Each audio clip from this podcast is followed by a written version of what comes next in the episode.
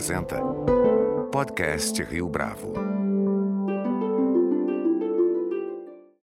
Este é o podcast Rio Bravo, eu sou Fábio Cardoso. No podcast Rio Bravo desta semana, nosso convidado é Bruce Ackerman, professor da Universidade de Yale, especialista em direito constitucional e escritor. O mote para a entrevista foi o resultado do plebiscito chileno no último domingo, mas logo a alta voltagem da conversa fez com que a conjuntura política nos Estados Unidos e no Brasil entrasse na pauta é o que o ouvinte tem à sua disposição logo a seguir, lembrando que a conversa está em inglês.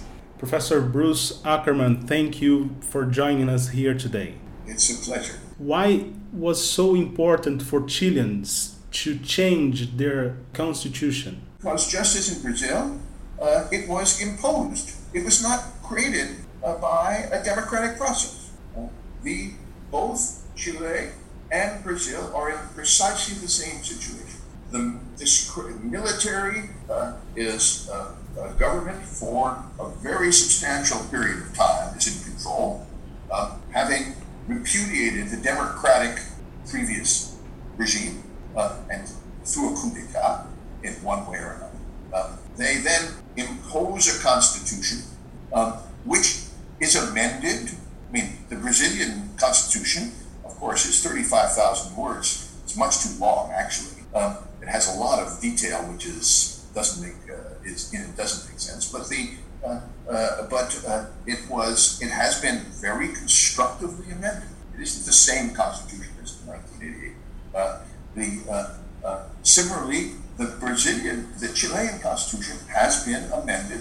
Nonetheless, the fact is first that the present regime in Chile and the present regime in Brazil, however different they are, and they're very different substantively, um, have alienated vast numbers of the ordinary population who are, you know, wanting, hoping that something better could come, uh, but are in the condition of despair. And and and this is a great opportunity uh, for the Chilean people to say, yes, we in the 21st century can be the master of our own constitutional de- destiny. And as I said, um, the uh, crucial point about Brazil is, I mean, about Chile is the following two statutes which have already been passed. Uh, one statute says if a member of the uh, government uh, chooses to run uh, for an election to the Constituent Assembly, he has to resign. He has to resign. Secondly, if he uh, is elected to the to the Constituent Assembly, then um, he has uh, uh, he cannot serve in the government for a year. Uh, so that means we have an independent Constituent Assembly. You see, if uh, we have a, a, Constituent Assembly in 2023, uh, let's suppose we have a uh, actual vindication of uh, democracy and Bolsonaro loses in 2022. And then uh, we have, follow the Brazil, the Chilean example, we have a constituent assembly, but we don't have this rule. The government can, you know, also serve in the, uh, in the, uh, government officials can also serve in the constituent assembly. What will happen? Very easy prediction. Here is the present government struggling to, with this emergency, the Brazilian constitution has very severe constraints on emergency power. Uh, it's an admirable feature of the Brazilian constitution. Uh, of course, Bolsonaro is ignoring it. That's a different point. Uh, but uh, they are very fundamental constraints. And here they are struggling in an emergency. So, what will the members of the government members of the Constituent Assembly do? They will push through a constitution which will enhance the powers of the present government to use emergency powers. But in the long run, this would increase the likelihood of the next dictator. It's one thing for Bolsonaro to uh, have lost an election, uh, if he has. Uh, it's quite another thing. The next dictator would be dictator with more emergency powers to use them to uh, crush the opposition. So that is the great danger. If, however, we uh, don't do that, you can reconsider the question of parliamentarians. Contrast the different situations of um, France and Germany. In Chile, Yes. concertación was not this sign of true commitment between the political class and the people uh, concerning the uh, post Pinochet period. Completely. I mean, there's no such thing as true commitment. um, there are always leaders and uh, followers. Um, the, uh, uh, the question is whether the leaders are willing to take principled positions, even if in their heads they're saying, How can I win the next election? Even if their heads, I hate this guy, but nonetheless I'm going to have to cooperate. I'm not interested in uh, looking into people's heads. I'm interested in the relationship between the tens of millions uh, in uh, Chile uh, or the hundreds of millions in Brazil who think of themselves, maybe I'm a citizen of a great country and their leaders. And if there is total alienation, if they, if, I mean, if I were a Brazilian today, regardless of my political convictions, I would say, what are these clowns doing in Brazil? They are, you know, engaging, in, and it isn't only Bolsonaro, the whole last five years is one tragedy after another. Uh, are these people representing me? No.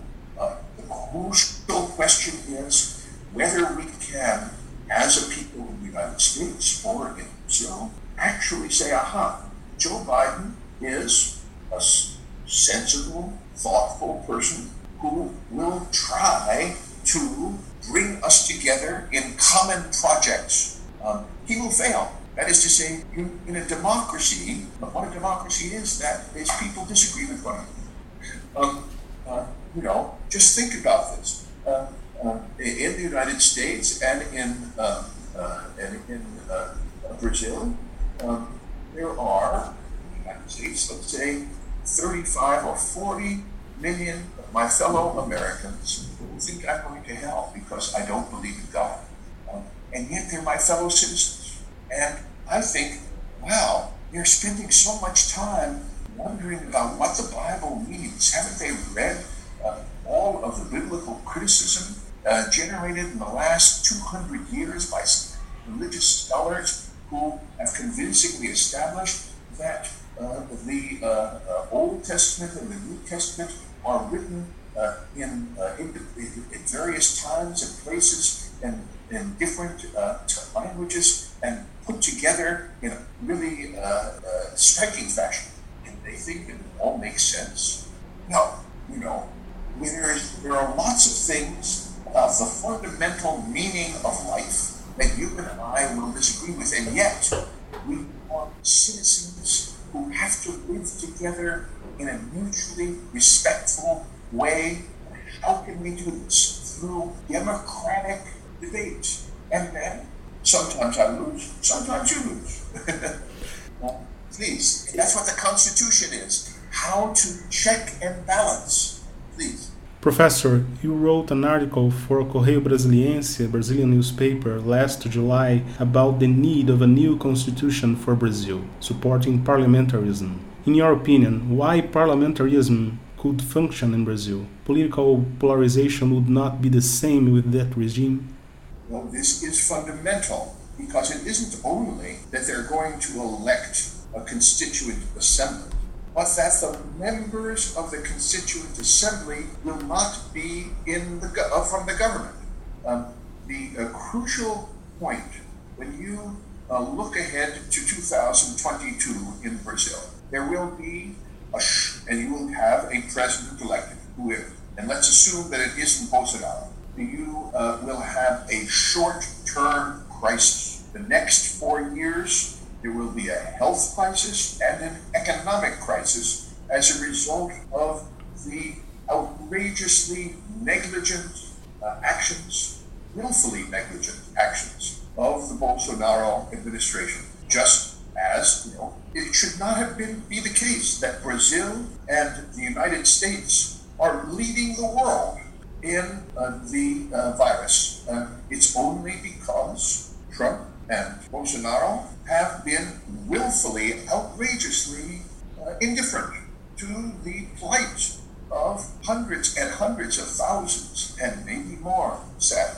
uh, Brazilians and Americans. Uh, so, uh, if they are defeated in next week in the United States and two years from now in uh, uh, Brazil, then we have an elected government and a judiciary and civil service which will confront the challenge of reconstruction uh, in uh, the short term. But then there is the long term question.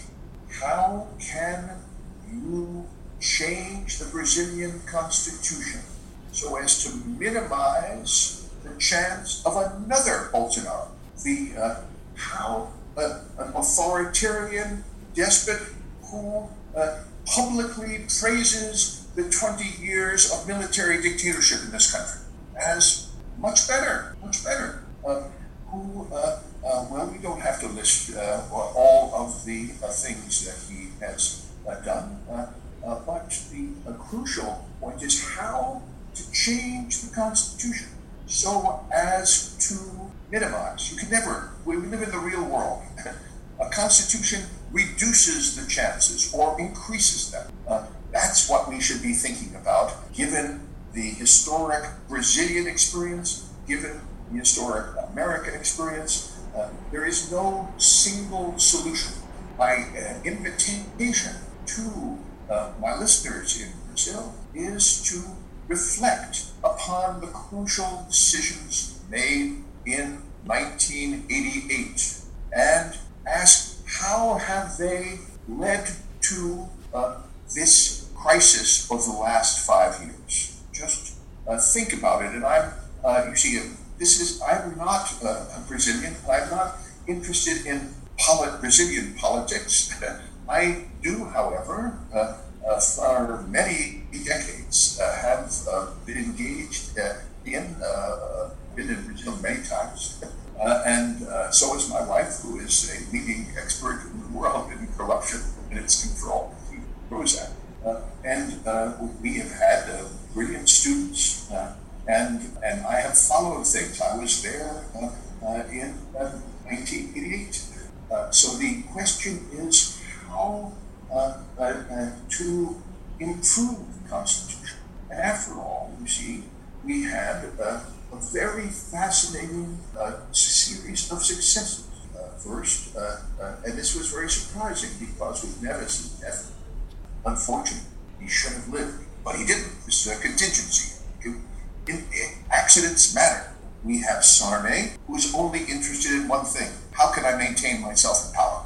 Uh, the uh, uh, and uh, he, he they originally planned to draft the 1988 Constitution in secret and push it through without any debate, uh, since this was not a directly elected constituent assembly. And uh, there were very few people of the center or the left in the assembly. Nonetheless, uh, people like Cardoso and uh, Lula, and, and there are quite a lot of people, uh, some in the assembly, but many out, mobilized once again, maintained their enthusiasm, said, no, we have to have a real constitution and deliberation.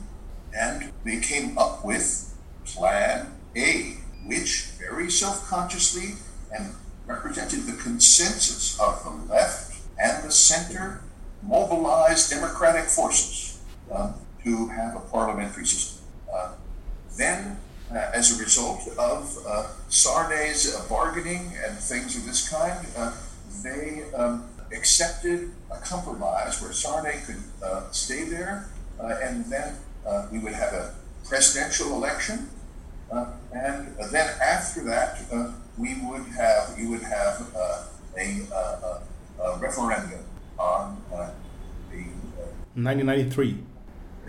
In 93, then we have this accident that everyone was expecting. for Fernando Henrique Cardoso, he was, or Lula, or Brizola, you know, it's one of these people who have sacrificed a great deal uh, for democracy. All of these people could have collaborated. There were many people who collaborated with the regime. They did not. They were expecting to become elected because of the economic crisis, and uh, we have Collor, who is corrupt, and we have impeachment actually working. But how can we deal with the limits of power in times like this, when there's such an emergency crisis around us? No.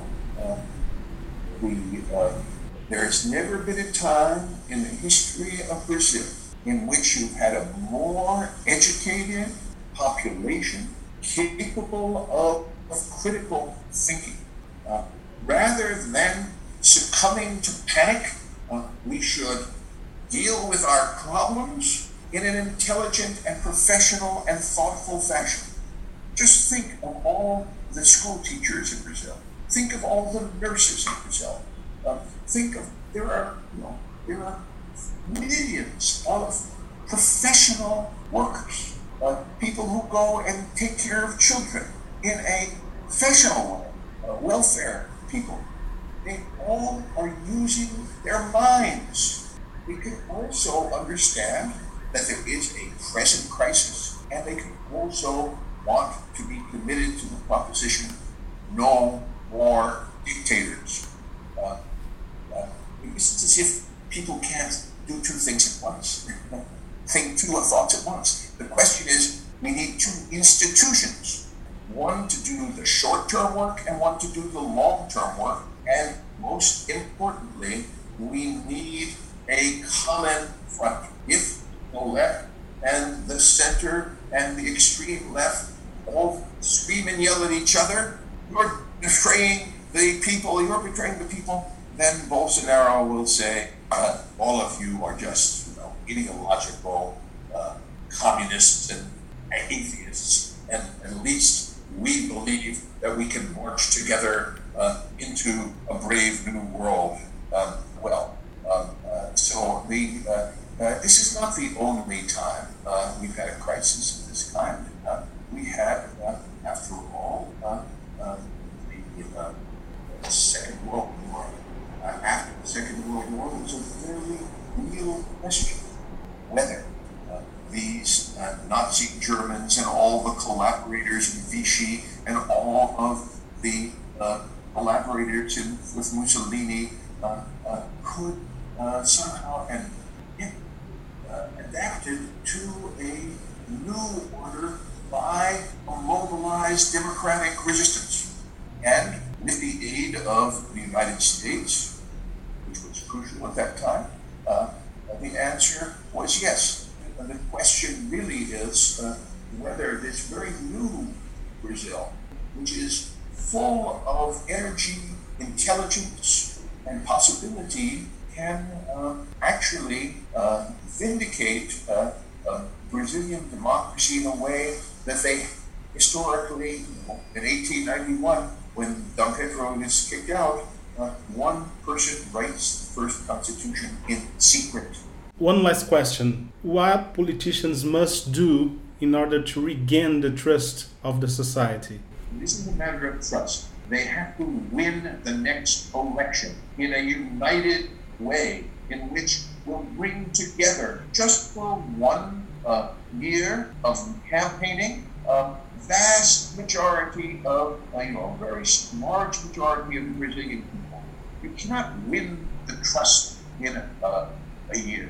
Uh, it took 15 years uh, with Cardoso, Lula, and Dilma to begin to win the confidence of the Brazilian people that their system was working. It was. Then we had this dramatic decline. It, it will take 15 years of democratic reconstruction with a, a, new constitution, whether it be parliamentary or one that is you know, dramatically reformed. I mean, there are obvious things that are uh, just eliminated. The system of uh, controlling corruption has to be radically revised. We have there, and there are many places in the world that you can learn from. Uh, how has Hong Kong managed to be non-corrupt for the last 30 years. Answer, a special anti-corruption commission selected in a very special way, which we can learn from. Uh, uh, the, there are many successful experiments going on in the world, like the Chilean one, and we can learn from them.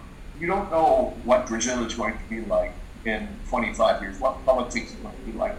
The question, you have to be looking to institutional incentives. Uh, and this will be a great test uh, because the many, many of the delegates will be of the age 35 because the senior generation will still be developed. Um, so the newer, rising generation, representing more, for example, environmental concern, uh, the tragedy that's now going on in the Amazon with the indigenous people, uh, things of this kind, they will be more strongly represented. And then, of course, they will be arguing about the extent to which we should have markets, the extent to which we should regulate them, how much we should uh, actually uh, try to constitutionalize and make it effective.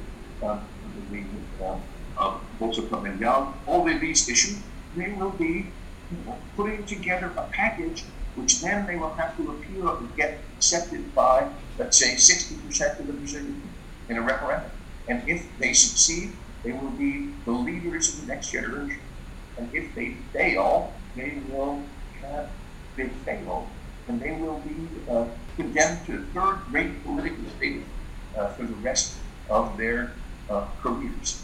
So this is a moment of truth for these would-be leaders of between 35 and 50. Will they succeed or fail in bringing these people together? And then, you responsible statesmen on both sides of this uh, left uh, right uh, uh, dispute, which is not going to go away, try to uh, win elections and accept defeat. And if it happens, and if the answer is yes for 15 or 20 years, Brazil will be a model for the world. But do you believe that this is the time to talk about changing the constitution in Brazil because we're under a pandemic pressure? Absolutely. The pandemic means that um, the failures of, let's say, corruption scandal, there are many, there are many obvious failures, are a matter of life and death for tens of millions of Brazilians. If uh, uh, you don't get uh, uh, the Bolsa Família because it's a corrupt system, if it is. I'm not saying it is, but uh, and it's appropriated by the uh, middle level bureaucrats and corrupt uh, people. Um, well, then, it is merely politics and the, the many of the great achievements of constitutionalism, you think, because of the birth of the French Third Republic. in 1870, um, uh, they are, uh, the French armies are crushed by the victorious Germans. Uh, they are devastated, and yet they begin the construction of the Third Republic, which actually was successful for 70 years. It lost, uh, you know, it won the, the First World War, it lost the Second World War, they, it made a lot of progress on education, and uh, equality for women, it was actually successful. It was not, uh, it was very different from uh, uh what happened in England. Uh, the, so the idea that crisis cannot be used to mobilize support for a new beginning It has been falsified time and again in the history of the West. Professor Bruce Ackerman, thank you very much for this interview. I, I wouldn't say it's a pleasure because I don't want to uh, understate the tragedy of our situation, but only to say that we should just not give up. Giving up is the real threat, and uh,